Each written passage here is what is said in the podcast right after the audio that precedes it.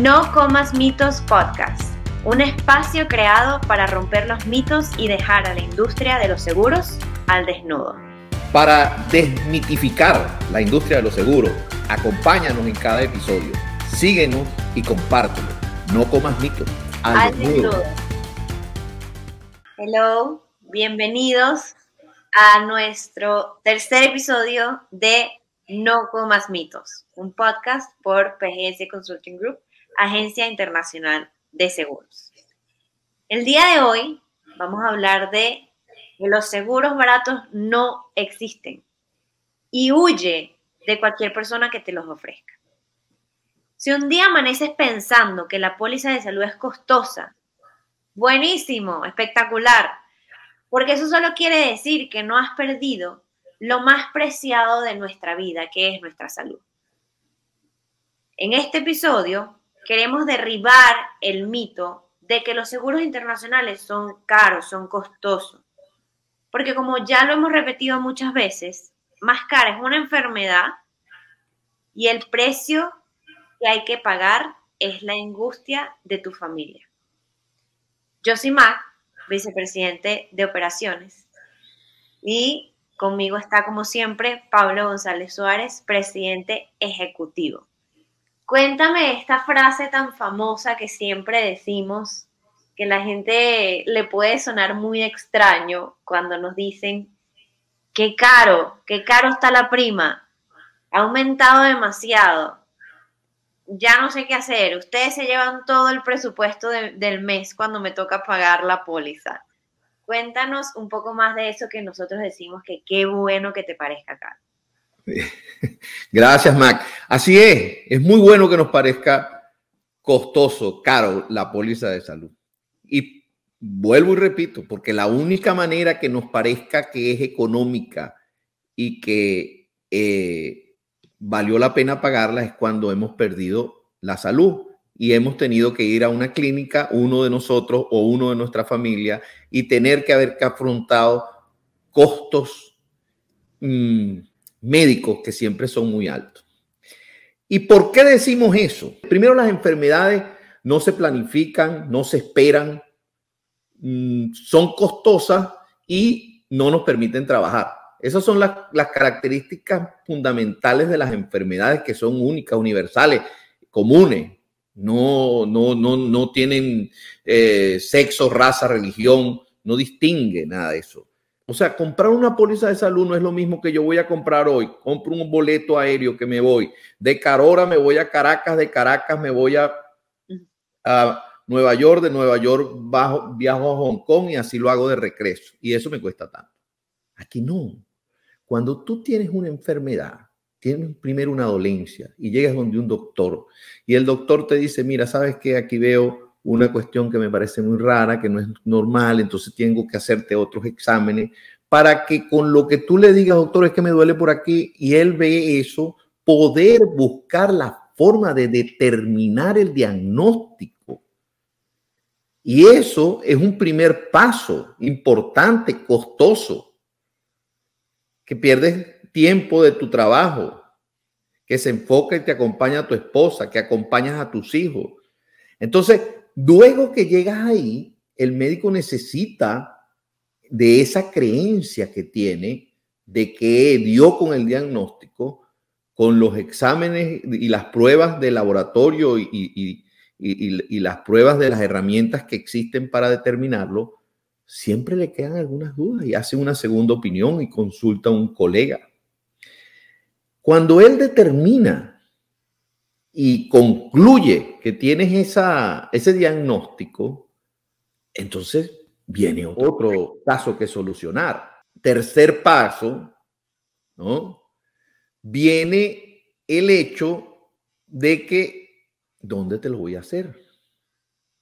Entonces voy a buscar, bueno, mira, tú sabes que una clínica por aquí, por allá es mejor, que tiene, tiene la nueva tecnología, este médico es muy bueno, el aparato que acaban de comprar es mejor, tienes más recursos si te pasa algo, tienes acceso a una serie de cosas por cualquier cosa que se ponga en la, en la, en, la, en la eh, durante ese, riesgo que siempre tiene el hecho de someterse a un tratamiento mm, eh, importante, ¿no? Entonces, después de eso, viene, ¿y cuánto cuesta eso? ¿Cuál es el costo de ese tratamiento? Además de eso, asociado a que debo dejar de trabajar a que mi esposa tiene que salirse del trabajo o de atender a los hijos porque necesito que me apoye, que me acompañe. No, son cosas que uno no puede hacer solo. Cuando uno va a hacerse un tipo de tratamiento, dice, venga acompañado, por más que quiera. Y entonces, allí cuando te ves envuelto en todas esas cosas, que lo primero que estás sintiendo es que perdiste algo que tenías, que es tu salud, tu sanidad, tu sentirte bien, no tener la preocupación de, de tener algo que solucionar para continuar tu vida, es donde empiezas a pensar en los beneficios incalculables, importantísimos, que brinda una póliza que protege los gastos médicos que genera una enfermedad. Y ahí es cuando te parece económica. Ahí es cuando te parece económica. Y ahí es donde está el mito que romper. Porque es muy... E, e, el, mito es que yo todos los años pago la póliza y no la uso. Gracias a Dios que no la usa. Gracias a Dios está allí para cuando ocurra y sea necesarísimo. Quiero utilizar un ejemplo que me pasó, esto es de verdad, me pasó ayer. Me llamó una clienta, pero voy a empezar de cero. Ella me contactó porque estaba por casarse, me dijo, Mac, ya quiero asegurarme, quiero que cuando planifiquemos tener hijos, que mis hijos tengan cobertura por cualquier cosa que suceda. Eh, y bueno, contratamos la póliza, la póliza tiene ya como cuatro años vigente y este año me llama y me dice, estoy embarazada. Bueno, buenísimo, felicitaciones, qué éxito. Eh, resulta que em, cuando va a hacerse el eco, no era un bebé, eran dos. Estaba embarazada de morochos. Y bueno, nada, pasa el tiempo, dice, mira, yo no quiero eh, dar a luz en, mi país, yo me quiero ir a los Estados Unidos, porque bueno, al ser un embarazo eh, de dos, es todo más complicado, ya es un embarazo de alto riesgo, bueno, buenísimo.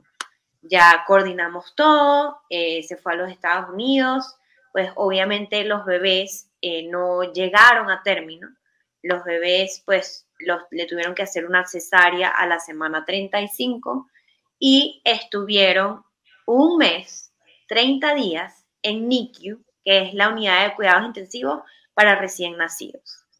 Los bebés, gracias a Dios, salieron perfectos, no tuvieron ningún problema, todo estaba funcionando perfecto, se fueron a su casa, todo buenísimo. Ayer me llaman y me dice, Mar, a mí me va a dar algo. Me acaba de llegar una factura de 254 mil dólares por bebé. Se podrán imaginar lo costoso que es mantener a un bebé en NICU por 30 días en los Estados Unidos. La tranquilidad más grande para mí fue recibir esa llamada y decirle, no te preocupes, no te preocupes que eso está llegando directamente a tu seguro y el seguro se va a encargar de eso, se va a encargar del costo que incurrieron tus bebés. Y se encarga también de la tranquilidad. Imagínate tú, ya los bebés tienen tres meses. Se encarga también de la tranquilidad de que tú pudiste estar ahí para ellos y dedicarte únicamente para su salud y para acompañarlos y para estar a tu 100% para que ellos se mejoraran y tú los pudieras llevar a casa. Entonces, de eso se trata. Con el seguro también estás comprando tu tranquilidad la suma son 484 mil dólares. 242 mil dólares por dos son 400. Eh, sería bueno que le digamos aquí a nuestra audiencia de este podcast que cuánto pagó de prima esa muchacha. Sí, 3.800. Se dan cuenta por qué se dan hoy en esa relación. Es que pero eso es baratísimo, 3.800. Entonces, cuando no tienes nada, te parece que es carísimo. Cuando ocurre eso, que es realmente lo que, para lo que es el seguro, te das cuenta que es. Y otra cosa, que es un mito. La cuestión es que el seguro es para gente sana. Si yo estoy enfermo, no puedo contratar un seguro. ¿Por qué? Porque yo no le puedo llegar, esa muchacha que acaba de contar María Andreina, no puede llegar con esa factura que tiene de dos, 244 mil dólares por dos y decirle, mire, señores compañía, aquí vengo, quiero pagar 3.800 para que ustedes se encarguen de pagarme los 484 que es que tuve ese problema, pero yo como mm, eh, no estoy asegurada porque no quería pagar una prima sin usar el seguro, la voy a pagar hoy. No hay negocio que ocurra con eso, no existe.